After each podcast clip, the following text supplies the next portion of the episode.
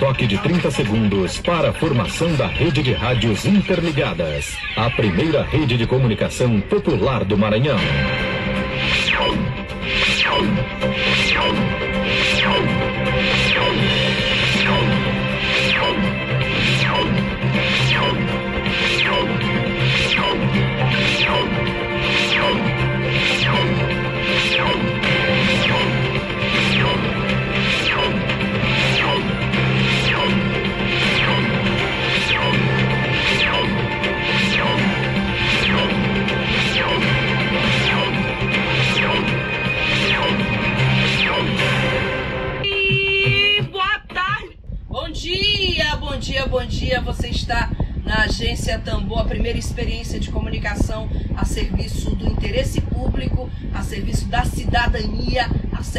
Da democracia brasileira. Quero começar dando meu bom dia especial ao Nando Ritz. Obrigada, Nanda, pela sua audiência, ao meu companheiro de utopia por uma outra comunidade. E aí eu queria começar fazendo a pergunta sobre isso. Assim, como é que é? assim, Não é a primeira vez que você recebe críticas é, em uma medida, em uma decisão judicial, mas essa, particularmente, ela nos chama muita atenção por conta de que é uma medida exatamente para garantir o direito à vida de muita gente. E aí o senhor recebe ameaça de morte. É, esse, esse assunto eu nem gostaria que fosse o principal, né? Não, Começarmos nem é, com ele. é. É. Eu não posso deixar de, como jornalista, não posso deixar de perguntar. Sim, sim. Eu, olha, em que contexto que eu coloco isso? Não é uma coisa específica para juízes. O problema, na verdade, é o momento de intolerância que nós, ameaças reservadas, resolveu fazer uma ameaça pública. E aí, desde ontem, começou a dizer que está de olho, que não adianta eu parar em trânsito, como se ele tivesse. Está tentando me assustar, como se tivesse é, monitorando por onde eu estou andando, alguma coisa assim, enfim.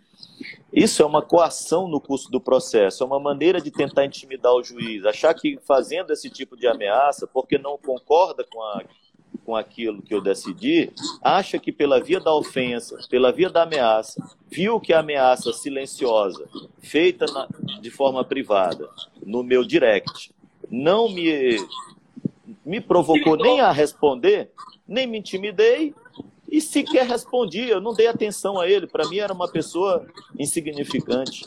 Ele só é, não, não se conteve porque não ganhou a, a, a, minha atenção mandando mensagem privada, resolveu mandar pública. Aí pessoas, amigas minhas, claro que se preocupam com a minha saúde, com a minha segurança, me printaram aquilo, me mandaram, olha, tem um cidadão aí te ameaçando publicamente, tudo. Você não vai, cuidado, chame uma segurança para cuidar da sua segurança, você pode ser assassinado. E eu falei, não, aí fui olhar, olhei os prints e vi que se tratava da mesma pessoa que estava mandando as mensagens privadas. Então eu até falei, olha, eu, eu já fiz aqui, eu já fiz a registro da ocorrência, vai ser resolvido isso. Mas eu queria encerrar esse assunto para a gente voltar para o que interessa, que é a proteção da vida das pessoas, dizendo que não é só juiz que está sendo ameaçado. Eu estou sendo ameaçado, mas isso para mim é isso, vocês que conhecem a minha história sabem que eu não me intimido com isso. Não, nada vai me fazer mudar o que eu, minha forma de agir. Não é uma ameaça de um cidadão qualquer que vai me intimidar. Não é a representação nos órgãos correcionais do judiciário, no CNJ, qualquer coisa desse tipo. Não é a crítica pública, como algumas pessoas fizeram. Nada disso vai me intimidar ou me fazer mudar a minha maneira de agir. Então, tranquilo, ninguém se preocupe com isso, não estou preocupado com isso, estou preocupado é com a vida das pessoas que, mas me preocupo de um modo geral, porque ontem vocês viram profissionais da imprensa passaram por situação mais grave que a minha. Exato, Eu- exato. Eu fui só eu fui só ameaçado. Ainda ninguém me alcançou para me agredir. Mas vocês da imprensa ontem, porque eu digo vocês de um modo geral, claro, porque não importa qual foi o meio de comunicação, mas ontem eh, fotógrafos, jornalistas que estavam fazendo um serviço essencial, estavam fazendo o seu trabalho e foram agredidos fisicamente, foram mais que eu, eu, eu fui menos, porque eu fui só ameaçado, digamos assim, para tentar me intimidar a imprensa em vários lugares. Eu recebi um tempo atrás, isso é um vídeo mais antigo, em que um dos jornalistas que eu respeito muito, que é o Caco Barcelos, Sim. teve que sair uma certa vez protegido por pessoas, porque uns malucos. É, sendo jogado pedra nele, deixou, agressão, as pessoas ameaçando matar. É um absurdo isso, é um absurdo isso. Então, olha, essa ameaça feita a mim, ela não é uma ameaça a mim, não esqueçam o nome Douglas nessa ameaça. É a, a intolerância que está dominando o Brasil, é que precisa ser, neste momento e depois dessa pandemia, com mais força ainda, nós precisamos, todas as pessoas que defendem a democracia, que defendem a liberdade de expressão, que defendem a liberdade das instituições, a autonomia das instituições, a independência das instituições, passemos a refletir sobre como conviver com a diferença, como conviver com a divergência, como re nos relacionar com aquilo que nós não concordamos. Eu gostaria que as pessoas que não concordam com a minha decisão a critiquem, como algumas fazem aqui nas minhas redes sociais. A sua decisão é inconstitucional, fere o direito de vir previsto na Constituição, fere a independência dos poderes. A sua decisão ela é, não tem em conta a reserva do possível, a sua decisão é errada porque tecnicamente é melhor que todo mundo adoeça logo. Enfim, digam o que queiram dizer e eu ficarei ouvindo, lendo. E eu sequer deleto essas críticas que as pessoas fazem. Mas não adianta as pessoas, eu não acho que seja correto numa democracia, as pessoas virem me ofender, dizer que eu sou maluco, dizer que eu sou imbecil, dizer que eu sou burro, dizer que eu tenho que estudar, dizendo que eu sei. Assim, é uma, é uma coisa absurda isso, é uma coisa é, sem, sem precedentes. E eu acho que esse país precisa ter um choque civilizatório e de democracia. Sem dúvida nenhuma. Doutor Douglas, eu estou com o Saulo Arcângeli aqui na minha transmissão e ele comenta que os últimos decretos do governador, a partir de uma pressão do empresariado, flexibilizaram várias atividades na Grande Ilha, comércio, indústrias, liberaram as restrições para os demais municípios. A própria FAMEI estava disponibilizando um modelo de decreto para os prefeitos flexibilizarem o horário do comércio.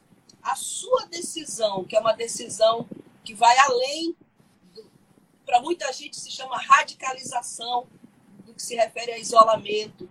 A sua decisão, ela foi baseada nessa flexibilização ou que foi o principal motivador para essa decisão?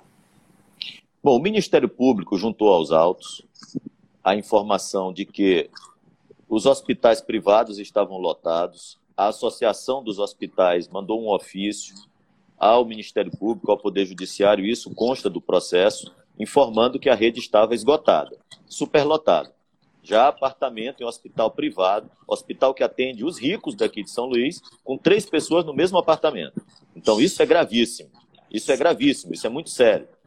Segundo, é, a rede pública, a mesma coisa. A rede pública nos informando que estava criando vagas, abrindo mais vagas e mais vagas, mas a proporção em que as vagas surgem era mais lenta do que a necessidade de outras vagas, isso feita é, em função das pessoas não estarem respeitando ali o isolamento social. Então, a decisão veio em função do esgotamento da rede de saúde. E, é claro, nós estamos todos conectados ao que está acontecendo no mundo e no Brasil.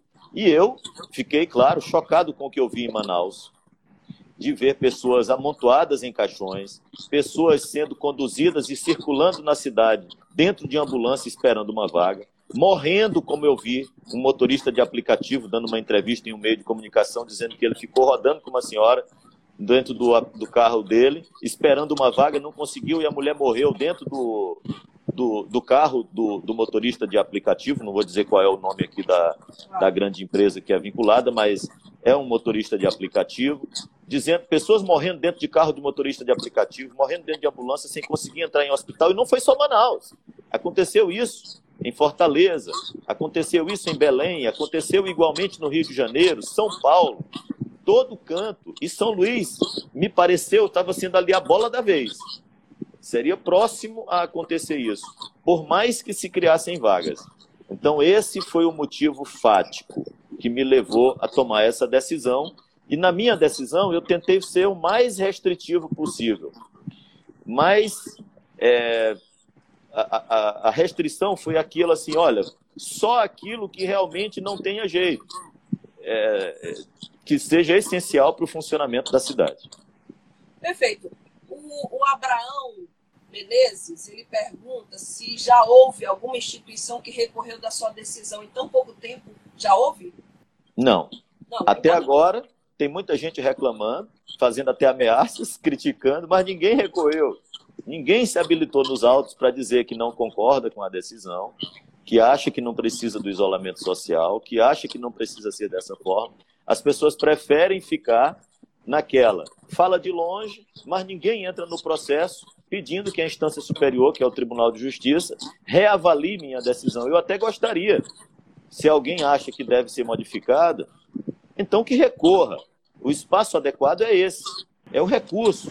Qualquer um. Eu já até vi que um deputado estadual colocou em suas redes sociais que há um grupo já, provavelmente articulado por ele, de que vão recorrer, estão preparando um agravo. Acho que foi isso que alguém printou. Eu mesmo não leio, não fui lá olhar a rede social dele, mas alguém me mandou um print de que um determinado deputado tinha dito que já está sendo preparado um agravo de instrumento.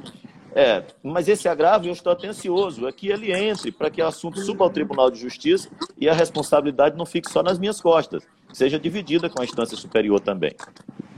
Muita pergunta, eu peço paciência às pessoas. Se a gente talvez a gente não consiga responder tudo, doutor Douglas, vamos enviar para ele. Doutor Douglas, eu li uma matéria no Jornal Imparcial que ficou, me intrigou bastante.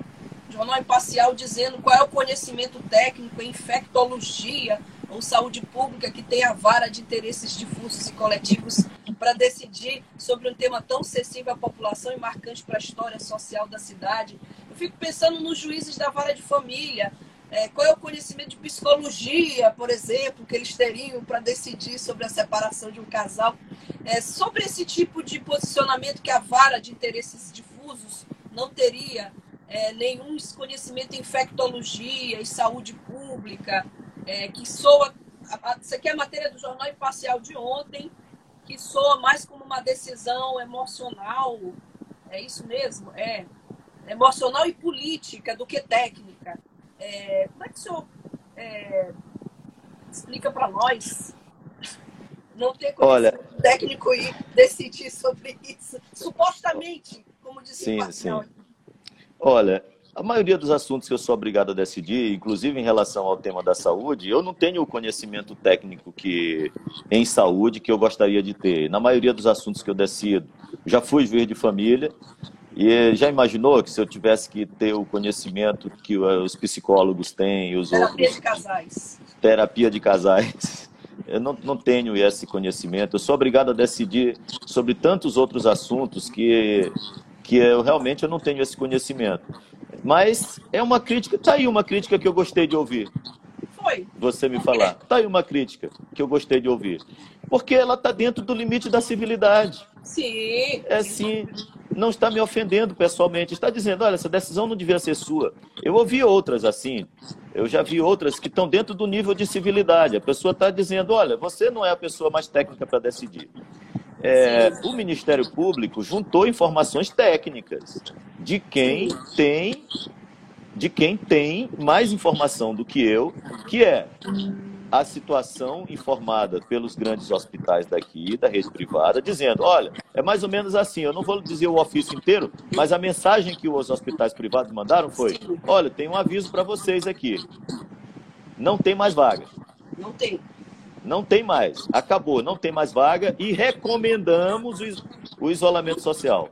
O que, que você acha que os donos desses hospitais privados estavam querendo transmitir ao Poder Judiciário ao dizer isso?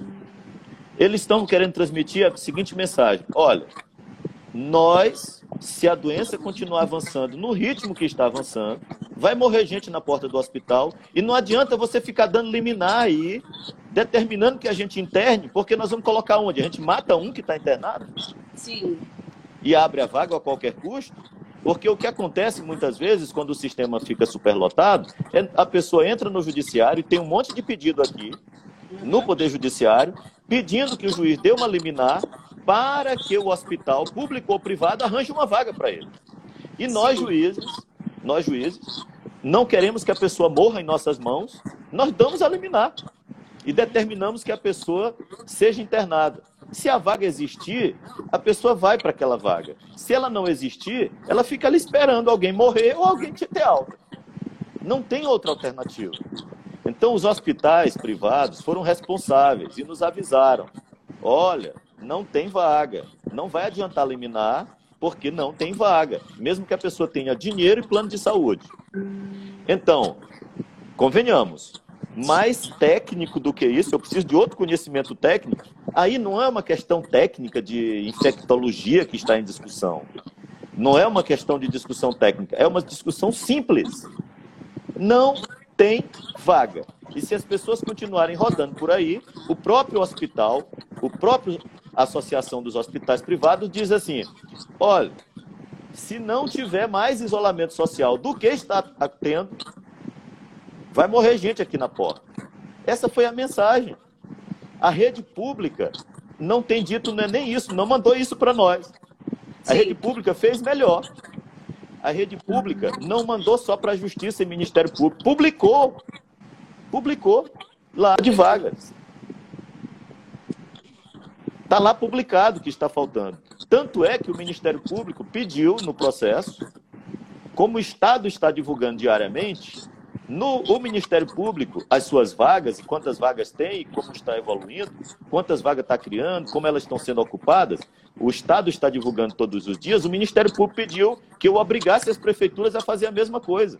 Não sei se vocês perceberam isso, para dar transparência a essa falta ou oferta de vagas.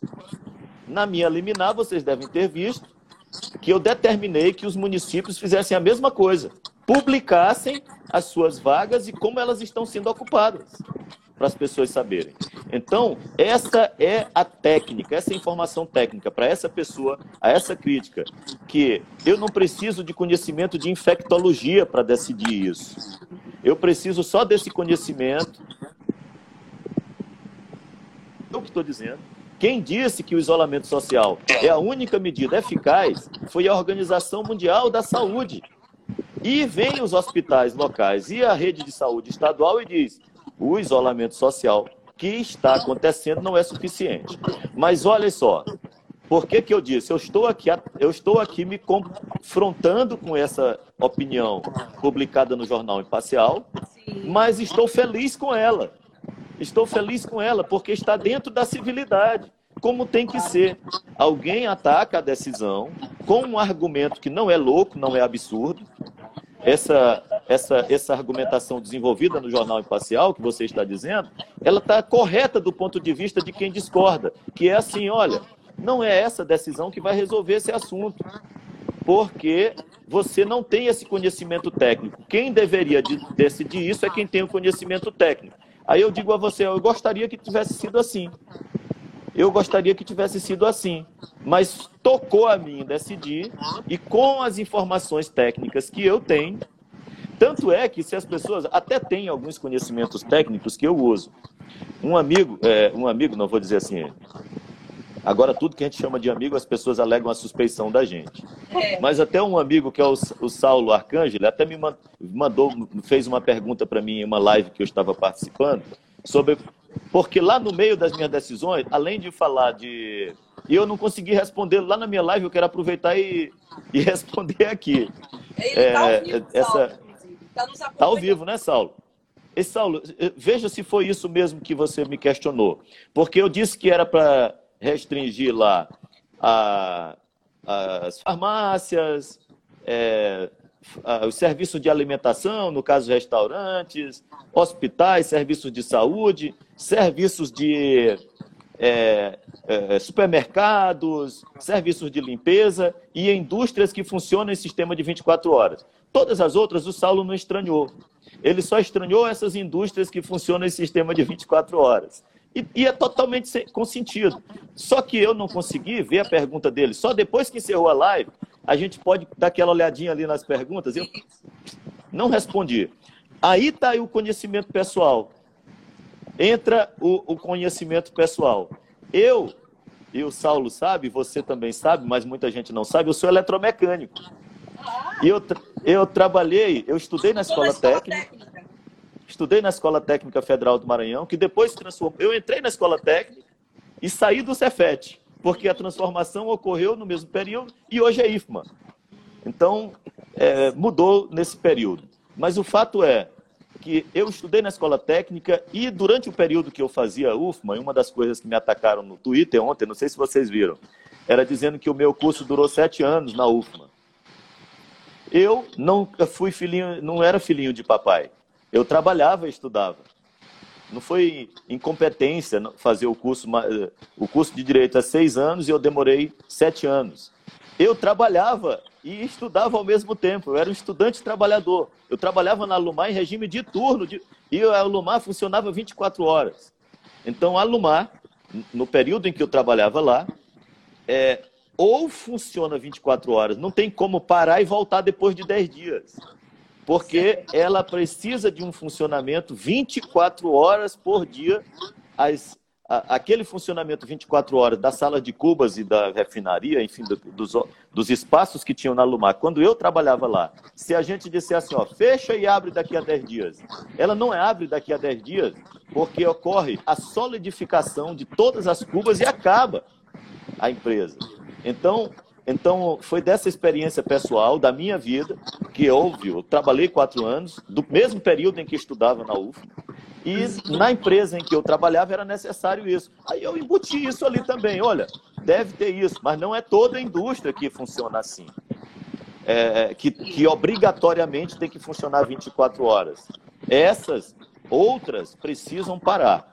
Mas a crítica, essa como feita aí no jornal imparcial, eu fico feliz demais. Assim, oh meu Deus, se todo mundo soubesse criticar dessa forma civilizada, eu estaria muito feliz. É como outras que diz que é mais ou menos assim. Tem uns me criticando, dizendo que a minha decisão fere a independência dos poderes, porque eu proferi uma decisão é, que deveria ter sido tomada pelo Poder Executivo. Aí já um outro diz que acha que a minha decisão foi combinada, que eu era algo que o governo já queria fazer e eu decidi. Aí você fica sem saber qual, de, qual, de qual extremo você se defende. Diz que está é. invadindo a esfera de atribuição do Poder Executivo, de competência do Poder Executivo, ou de estar fazendo algo que de alguma maneira o Poder Executivo desejasse fazer, mas achasse que eventualmente não devia fazer, porque achasse que a opinião pública poderia é, é, repercutir negativamente. Então, eu, eu, recebo a crítica nos dois opostos. Pois bem, até esse tipo de crítica eu acho que está no nível civilizatório. As pessoas, um acha que eu estou interferindo demais, outro acha que a minha interferência ajudou é, o governo, outro acha que atrapalhou o governo. O judiciário é assim mesmo. Eu, toda vez que decido algum tema, quando eu decido algo, por exemplo, e as minhas sentenças, aqui talvez eu seja o juiz do Estado do Maranhão que mais condena o Estado, que mais condena o município de São Luís, que mais condena o município de São José de Ribamar, Pasto Lumiar e Raposa, porque é uma sentença atrás da outra, é, é, em relação a, aos, aos, aos, aos órgãos do Estado, do, do municípios, enfim. Mas aí acontece muito isso. Toda vez que eu profiro uma sentença condenatória, aí as pessoas que, que, que são, por exemplo, contrários a um governo atual ficam felizes, me aplaudem, dizem que eu sou bom demais. Na hora que eu profiro uma decisão que não é condenatória, aí já diz que eu estou privilegiando, que eu estou. Eu, aí fica difícil. O, o juiz ele passa por isso e é natural. Mas o que eu digo é, mesmo essas críticas, se feitas de forma é, civilizada, eu estou aplaudindo. Nós estamos em um processo tão crítico da civilização de pessoas que acham que pode ofender, agredir, jogar pedra em jornalista, ameaçar juiz de morte, ameaçar ministro do Supremo, ameaça qualquer pessoa, chama todo mundo de qualquer nome feio é, nas redes sociais, enfim. É, é um processo de, de, de, rompimento do processo civilizatório que eu, que eu acho que quando eu vejo uma crítica nesse nível, mesmo sendo uma crítica dura, eu estou dizendo, as pessoas me mostram, olha aqui, Douglas, esse jornalista aqui te atacando, e ele disse que gostava de ti, que acha que tu é bom, mas aí agora não gostou da decisão, já está se esculhambando. Aí eu olho a crítica, opa, tá bom. A pessoa, como tá bom? Ele tá, não, ele tá me criticando, mas não tá me ameaçando, não tá me ofendendo, não tá dizendo, então tá, tá perfeito, tá tranquilo, eu fico até feliz.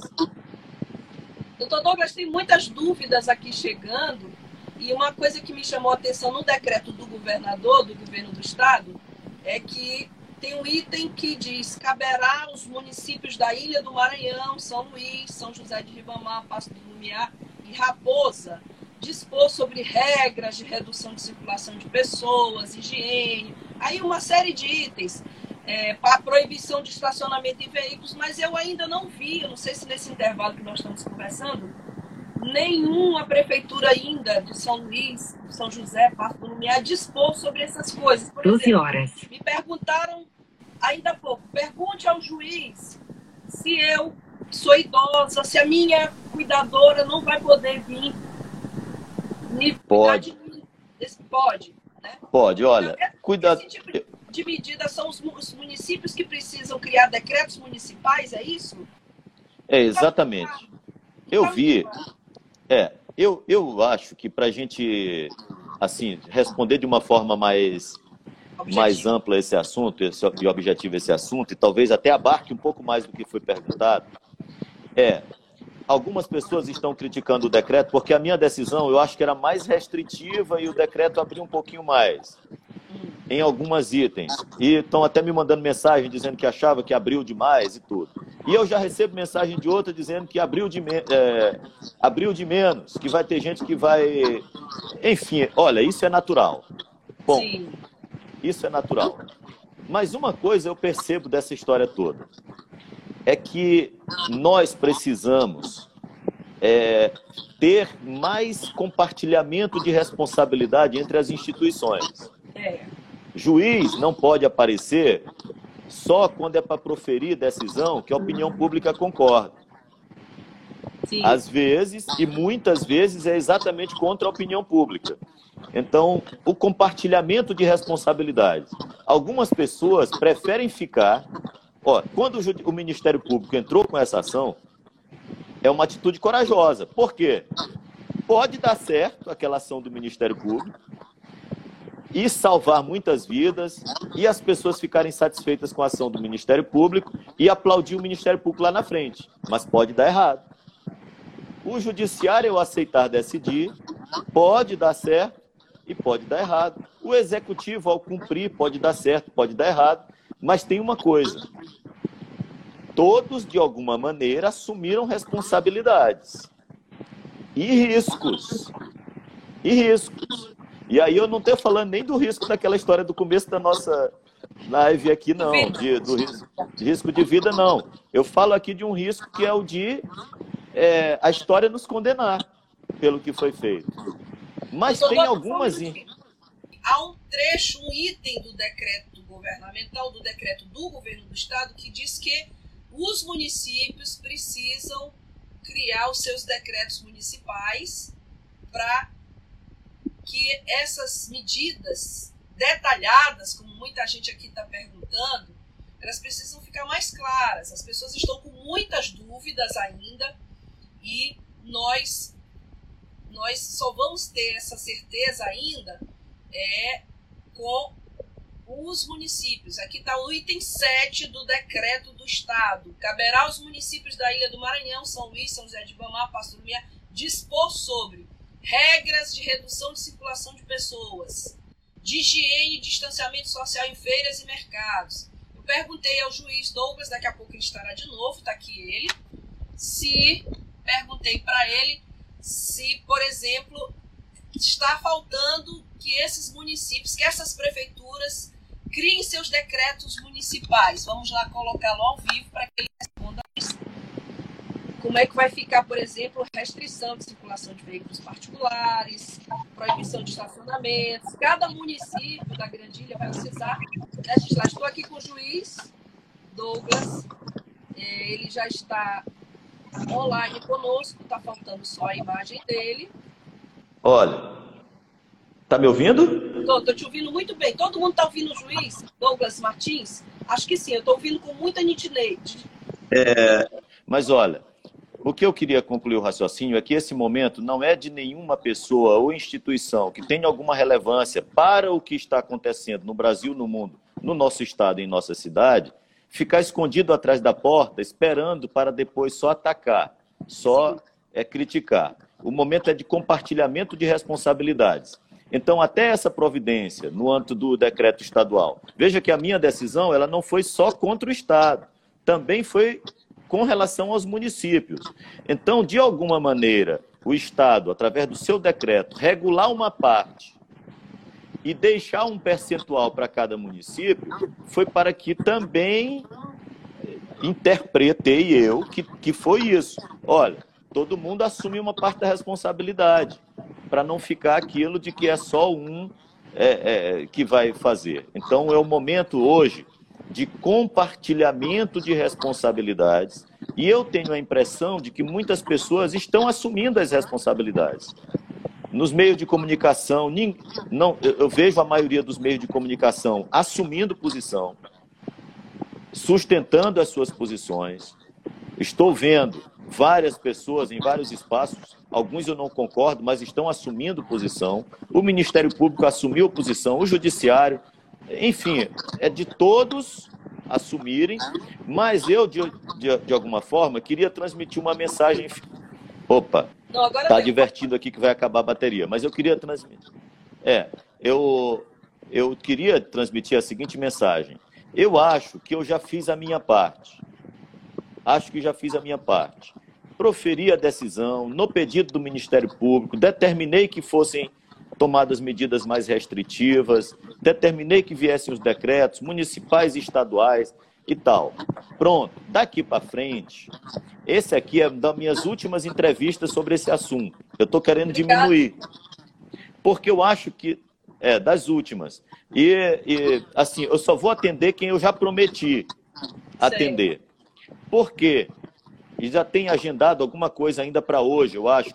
Marco Silva pediu para mim também fazer uma live comigo por algum motivo. Eu, eu já disse que ia atender, então vou atender. É, há um juiz federal do TRF que pediu para debater o assunto comigo hoje às sete da noite. É um colega que é maranhense, mas é juiz federal em outro estado, mas está na Itália fazendo doutorado. Pediu para debater o assunto comigo, vai ser praticamente as últimas. E é por quê, então? É porque eu fui ameaçado? É porque. Não é nada disso. Não é nada disso. Do contrário, eu não estaria aqui com vocês. É porque eu acho que não é, o juiz não deve interferir demais. Ele tem um limite. Eu já tomei a decisão, eu já esclareci a decisão, eu já esclareci em vários meios de comunicação, ainda não tinha vindo a um meio de comunicação como a agência Tambor, por isso que eu atendi o pedido de vocês. Quando eu a, a resolvi atender, eu já tinha tomado a decisão de que estava na hora de, de, de restringir. Até porque eu tive uma discussão interna, eu aproveito para dizer isso aqui para vocês.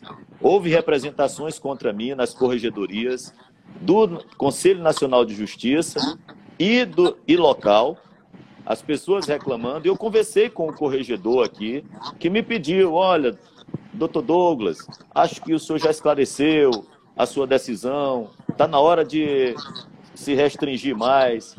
Ah, é, o, o, já há uma representação no Conselho Nacional de Justiça sobre esse assunto também, feita por um senador daqui do estado do Maranhão. Enfim, eu acabei é, fazendo uma live, que eu acho que aí eu acho que aproveito até aqui para fazer uma autocrítica. Na ânsia, quando eu proferi a decisão, no calor da decisão ali, eu recebi um monte de pedidos de pessoas para fazer live comigo. Sim. Vários. E todo mundo se oferecendo para ajudar. E eu acredito mesmo que o objetivo era esse. Todo mundo pedindo para ajudar. Só olha, sua decisão está aí, tem gente correndo para cima para supermercado, não há necessidade, eu quero ajudar a divulgar. E aí eu fui e atendi o, o vereador Ivaldo Rodrigues. Eu não sabia nem que ele era candidato a alguma coisa, eu sabia que ele era secretário, vereador, que talvez fosse candidato à reeleição, mas atendi. Depois atendi o deputado Duarte Júnior e agendei atender o deputado Otelino, neto evangelista, Bira do Pindaré. Isso deu uma confusão do tamanho do mundo um problemão essa história, questionando se eu deveria continuar, não deveria continuar e tudo. Eu conversei com o corregedor, o desembargador Paulo Velto, ele achava que eu não deveria atender os outros, e eu já fiquei com aquele drama de ter atendido um que é pré-candidato, e fiquei pensando que talvez a melhor solução, já que eu tinha atendido um, seria atender todos para dar tratamento igual. Uhum. E ficar todo mundo com. ninguém dizer, ó, atendeu um, não atendeu outro. Então pensei assim: se eu atendi o Ivaldo Rodrigues e atendi o, o Duarte Júnior, deveria eu também, deveria eu também atender o Madeira, atender o Neto Evangelista, qualquer um atender o Neto Evangelista, comitê, né, o Bride, aí vira comitê. O corregedor ponderou comigo que achava que eu não devia fazer isso. Eu ponderei com ele, mas eu atendi um. Não devia ter, eu nem na hora pensei nessa história de pré-candidatura ou não. Para mim, eu estava atendendo um deputado estadual, que é presidente da Comissão de Direitos Humanos, que tem a ver com o direito do consumidor e que ia ajudar na, na divulgação. Mas fiz, está feito. Aí eu acho que devia dar tratamento igual. Ele dizia, eu acho que não. E nós conversamos sobre esse assunto. Olha o meu nível de transparência aqui. Eu estou revelando para vocês até meu diálogo com o corregedor. Ele achando que não. Aí eu resolvi submeter esse assunto aos demais colegas meus juízes. Juízes. E falei para ele: olha, eu vou ouvir os meus colegas. Se a maioria dos juízes achar que eu devo parar, eu paro. Se a maioria dos juízes achar. Me perguntaram se o senhor é candidato hoje. Eu não, eu não sou candidato a nada. Ele é eu não sou. Não, eu não sou candidato a nada, não vou sair da magistratura, vou continuar aqui onde estou, a não ser Já que eu seja tirado. Né? Política, né? Já tem muito juiz aí sendo candidato, tá bom eu não vou ser candidato a nada, mas me, me, me, eu resolvi submeter o assunto aos meus colegas. E falei isso para o corregedor. Eu vou ouvir os demais juízes. Se a maioria dos juízes, porque entendam vocês, o meu ponto de vista, é, a, a legitimidade interna, ter os juízes, a opinião dos meus colegas, vale para mim. É importante para mim. Se eu virar aquele que juiz que age diferente de todos os outros, que não está nem aí para que ninguém mais pensa, eu perco a minha legitimidade institucional, interna. É importante que eu tenha o respeito e a consideração dos meus colegas. Então eu falei para o corregedor, para o desembargador, eu vou ouvir os outros juízes. Há um grupo de juízes de WhatsApp, igual tem da imprensa, deve ter da agência Tambor, tem em todo lugar, tem dos juízes também. Eu, eu peguei aquilo, relatei aos meus colegas, os colegas, está acontecendo isso eu fui. O, o corregedor me recomendou que eu não desse mais nenhuma entrevista. Eu estou achando que eu devia ainda é, fazer live, já que eu fiz com um, fazer também com os outros, mas estou é, aqui submetendo a vocês porque eu preciso, eu levo em conta o que vocês me dizem. Se vocês acharem, em sua maioria, que eu devo fazer para dar tratamento igual e atender todos os pré-candidatos, eu vou atender para dar tratamento isonômico. Se vocês acharem que eu devo parar porque isso vai virar um debate político eleitoral, eu paro. E fiquei esperando o que diziam os juízes. Eu já tava, estava até com uma marcada com o Neto Evangelista e o. Era estava ali para cima da hora. E eu pedi para o Otelino e para o Neto Evangelista: olha, eu estou com. Relatei para eles os fatos e pedi, olha, eu peço a, a gentileza de vocês aguardarem um pouco aí. Eles tinham divulgado já que teria live comigo. O Bira do Pindaré também chegou a publicar a live comigo. E eu pedi para aguardar, aguarda um pouquinho aí que eu estou aqui com um problema interno. Submeti aos colegas. Foi quase unânime. Só um colega achou que eu ainda devia dar esse tratamento isonômico. Só um colega, que não vou revelar aqui o nome, que achou que eu devia. Todos os outros, sem exceção, disseram: não, Douglas, é melhor parar e não dar mais nenhuma live junto com pré-candidato, porque senão vai virar um debate político eleitoral. E eu, mesmo eu achando, é mesmo eu achando, como a pandemia está servindo, lamentavelmente, para politicagem de baixo nível. Tem, tem prefeito do interior fazendo selfie com máscara com o eleitorado. Pois é. É uma loucura. E aí o que, que aconteceu? Eu, fiz a enquete rápida no, no, grupo de WhatsApp do juiz, pedi, só um colega achou que eu devia fazer, todos os demais me pediram encarecidamente que eu não fizesse mais nenhuma live com nenhum pré-candidato, e eu aproveito e já digo aqui para vocês.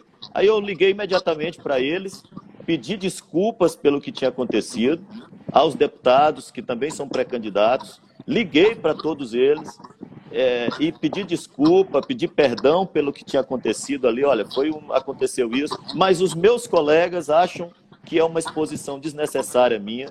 O corregedor acha que é uma exposição desnecessária minha. Digo para vocês, se fosse só o corregedor, eu iria ficar com a opinião dos meus colegas e contrariaria o corregedor, mas não era a opinião só do corregedor, de todos os meus colegas, quase sem exceção. E aí eu resolvi não fazer mais live com. Aí agora eu aproveito e digo mais para vocês. Além de atender os meus colegas, que me pediram para não fazer mais nenhuma live com pré-candidato, me recomendaram isso, me orientaram assim, me deram essa opinião, eu resolvi ouvir.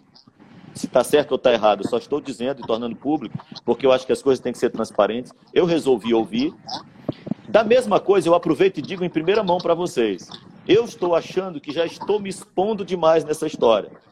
Ao ponto das pessoas começarem a perguntar se eu sou candidato. Pois é, pergunta feita então, pergunte ao Douglas se ele é candidato. Se ele é candidato. Então, eu aproveito aqui o ensejo para dizer: olha, já me expus demais nessa história, digamos, já apareci demais nessa história, estou atendendo vocês porque atendi outros meios de comunicação que não são exatamente parecidos com vocês, digamos assim já tinha tomado a decisão de que não ia mais atender, que está na hora de me recolher um pouco e deixar que, deixar que os outros protagonistas dessa história assumam o seu papel.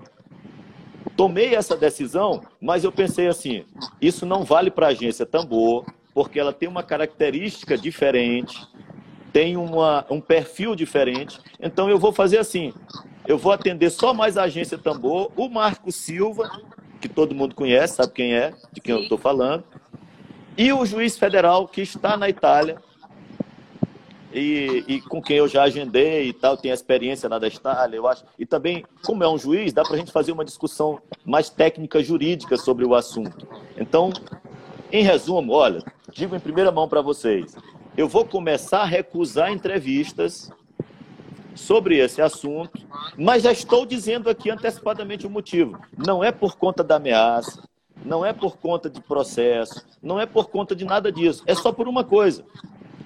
Eu já estou me expondo demais nessa história. Está na hora de deixar os outros protagonistas do processo tratarem do assunto. E eu ficar um pouco aqui acompanhando o que as coisas, os acontecimentos, digamos assim. Está na hora de me reservar um pouco mais. Mais adiante eu quero voltar. Sabe quando? Quando vou, a passar essa história da pandemia, a gente voltar a discutir essa questão da intolerância, por exemplo, que eu acho que é um tema relevantíssimo. Tá bom? Bom, então, muito... Em nome de toda a agência Tambor, eu quero agradecer, em nome de todos os meus companheiros que estão em casa trabalhando, a presença do juiz. Não é a primeira entrevista que o juiz Douglas concede à agência Tambor, tem estado conosco com frequência.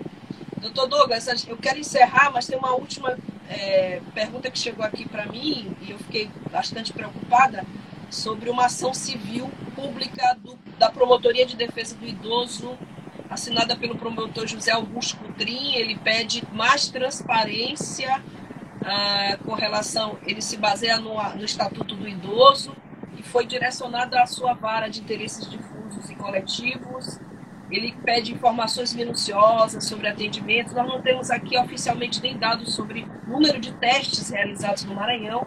Não temos quase informações. Eu sei que todos do governo do estado estão atarefados com muita. É uma operação de guerra. Todo mundo hoje vive uma situação de guerra. Mas essa ação foi direcionada à sua, à sua vara. Isso. A minha bateria. diária de leitos, E, olha, uma resposta. É, é possível? Essa, é possível. Minha bateria está acabando e, e já está encerrando, mas eu vou, eu vou aproveitar e responder essa. Não tem só essa, não. Tem, tem essa. Nos despedir do senhor e agradecer aí pela participação tão proveitosa. Olha, eu queria aqui, assim, como última, última é, esclarecimento, que são essas perguntas, não está conseguindo estar tá com aquele mesmo problema do mesmo. Isso. É... Voltei. Voltei. Então, consegui aqui. Não posso deixar essa pergunta sem resposta, é. porque eu fiquei aqui fazendo todo o esforço para voltar, porque eu só quero ter certeza que está me ouvindo. Eu sei que a imagem não está certa, mas está me ouvindo, né? Sim, Pronto, vamos fazer só com o áudio, porque o outro telefone que está dando a imagem, acabou a bateria. Mas esse aqui, ele funciona desse jeito, eu não entendo por quê. Mas é, é um, um aparelho que uso menos. Mas o que, que acontece? é, não é só essa ação, tem outras que também está pedindo transparência. Há, há, uma ação da Defensoria Pública que propôs também, mais ou menos nesse mesmo sentido, é, pedindo que seja publicada a regulação do Estado, para exatamente saber isso. Não só aquela publicação de quantos leitos, porque o Estado já está fazendo Vou tentar concluir rápido, porque eu acho que esse telefone. da sua sala, mas estou ouvindo bem. Sim. É, no, no, o que ocorre? Eu, eu estava dizendo que está ocorrendo, tem outras ações tratando desse mesmo assunto, e eu vou apreciar nos próximos dias. E eu publicarei a decisão que eu tomar sobre essa questão da transparência na regulação dos leitos. Eu vi essas ações, e estou analisando e vou decidir sobre elas. Então, é, logo que eu decidir sobre esses assuntos, eu publicarei, encaminharei para vocês. Vou evitar dando entrevistas pelo motivo que já expliquei antes, porque eu estou tentando me sair um pouco da sair um pouco de cena e deixar que os outros atores do processo assumam o protagonismo que tem que assumir e ficar um pouco mais reservado mas a decisão sairá nos próximos dias. Eu, eu não sei se estou ainda sendo ouvido, normalmente. Ok. Ah, perfeito. Então, está em minhas mãos, não só essa, como eu já disse, tem a da Defensoria, e logo sairá uma decisão minha sobre esse assunto. Não posso pré-julgar, não posso antecipar. O juiz ele pode e deve, na minha avaliação, esclarecer depois aquilo que já decidiu. Ele não pode falar sobre aquilo que ele ainda está pendente de julgamento, não decidiu ainda. Então, sobre esses assuntos ainda não decididos, eu vou, logo que decidir, dar a devida publicidade à decisão que seja proferida. Ainda no decorrer dessa semana. Doutor Douglas, muito obrigada pela sua participação. É, a gente vai acompanhar. Não, não teremos mais lives, Tambor pela sua participação hoje aqui. E muito obrigada. E, e boa sorte e cuide-se. Cuide-se porque sabemos das ameaças de morte. Tem, tem, tem alguém já entrando aqui, já querendo falar, criticar a decisão, que é patética, esdrúxula e ditatorial. E assim, são os coveiros, doutor, doutor Douglas, os coveiros desculpa estar tá sendo a expressão muito forte está usando, são pessoas que não têm noção do que é, o que acontece hoje numa UTI, no que acontece hoje nas salas de espera dos hospitais, os gritos de tristeza das pessoas que estão perdendo, as, porque não são mortes, são pessoas que, que, que tinham alguém que as amava. Obrigada, doutor Lucas. Muito obrigado pelo espaço com vocês. Um grande abraço também. Muito obrigado pelo debate maravilhoso. Foi um dos melhores que eu já tive, uma das melhores oportunidades que eu já tive de esclarecer. Coloquei aqui para vocês máxima transparência, até de, de, de nossa discussão interna dentro do Poder Judiciário, nossos problemas internos, nossas discussões internas, como eu levo em conta a opinião dos meus colegas sobre o meu trabalho, a maneira como eu dialogo com meus colegas, enfim, é, vocês noticiaram coisas aqui, nós discutimos coisas que dificilmente alguém exporá de forma tão transparente em um meio de comunicação como foi feito agora aqui com vocês. Viu? Foi isso. A ideia era essa mesmo, era deixar tudo muito transparente, até para que ninguém fique. Eu fico com receio, eu não tenho medo das ameaças que fizeram.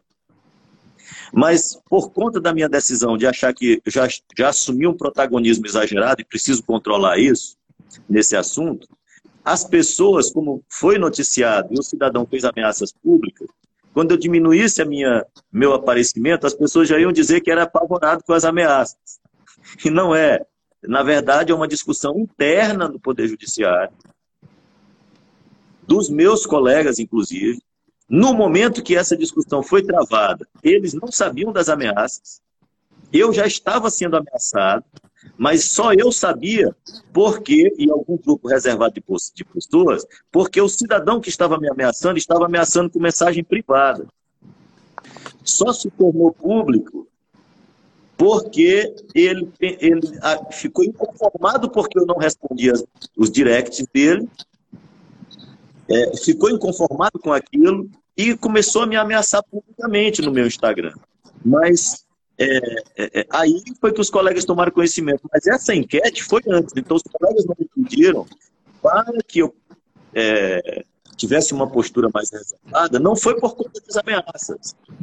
Porque há outros mecanismos para me proteger, que seria, por exemplo, andar com segurança, fazer algumas outras coisas, até porque as lives eu não faço nem no meio da rua, é aqui dentro de casa. Então não tenha esse problema de segurança. Mas vocês expuseram aqui coisas muito internas do Poder Judiciário. E eu só fiz isso pela necessidade de, de, de transparência que é necessária, para que as pessoas entendam até mesmo as minhas atitudes.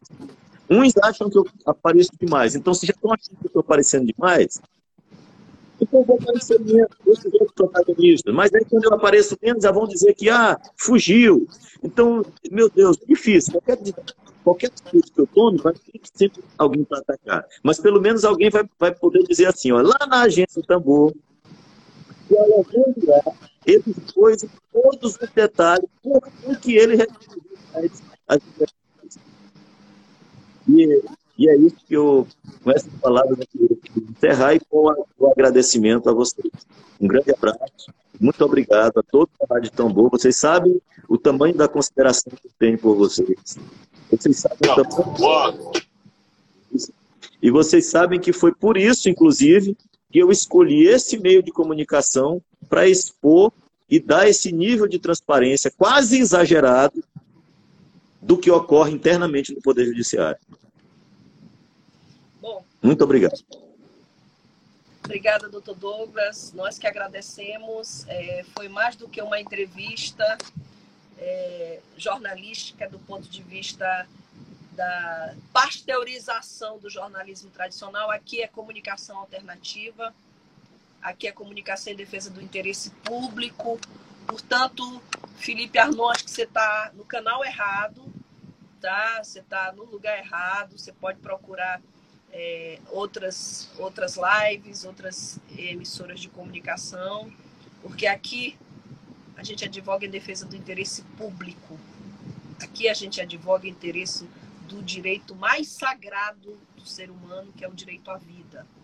Então, obrigada, doutor Douglas, pelos esclarecimentos, inclusive a essa pergunta última, que foi uma, uma pergunta que pede transparência nos dados do governo do Estado, número de testes realizados, leitos, recursos, como estão sendo aplicados. Aqui, Felipe Arnon, aqui nós não temos rabo preso com o governo do estado, com a prefeitura de São Luís, com a prefeitura de nenhum município do Maranhão. Aqui, a nossa comunicação é uma comunicação em defesa daquilo que é mais precioso, que é a cidadania, que é a democracia brasileira e que é a vida. Tá? Então, gente, muito obrigada a todos vocês que acompanharam a nossa transmissão. Tem uma informação que chegou agora: o ator Flávio Migliácio morreu. Aldir Blanc também foi uma grande perda que nós estamos tínhamos aqui anunciado e vamos encerrar a nossa transmissão aqui com Aldir Blanc e agradecendo a todos pela participação, pelas dúvidas ao juiz Douglas de Melo Martins pela coragem que ele teve. É como eu comentei, discutir a competência, se a competência era do governo Flávio Dino, se a competência era do, do Poder Judiciário, é como discutir quem é que vai servir, fazer o serviço de bordo durante a queda do avião. Então, as pessoas estão morrendo, não são números, são vidas Obrigada pela audiência. A gente volta amanhã. Aldir Blanc para vocês. Um pouquinho. A nossa homenagem a ele que se foi. Mais um que se foi. Obrigada, gente. Até amanhã.